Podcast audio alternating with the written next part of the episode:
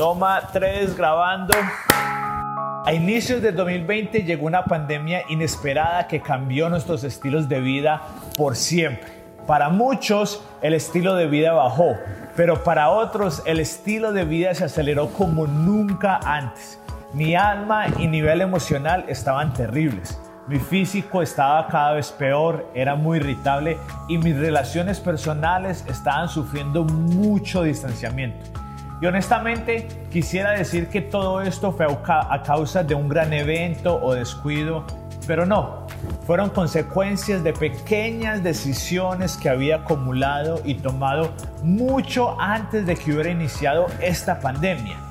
Yo, David Yepes, fui un claro ejemplo de lo que esta cultura en la que estamos viviendo nos está diciendo que debemos hacer. Trabajar más, ganar más dinero, obtener más posesiones, descargar más aplicaciones, ver más películas, comprar más ropa, más, más, más y más. Pero la verdad es que hay algo en lo que han fallado en decirnos y es el costo. Como cultura, como sociedad e individuos nos ha costado nuestra alma, nuestras emociones, familias, físicos, relaciones e incluso nuestra economía se está yendo al piso con el sueño americano de que más es mejor. Pero ¿qué pasaría si hay otra salida?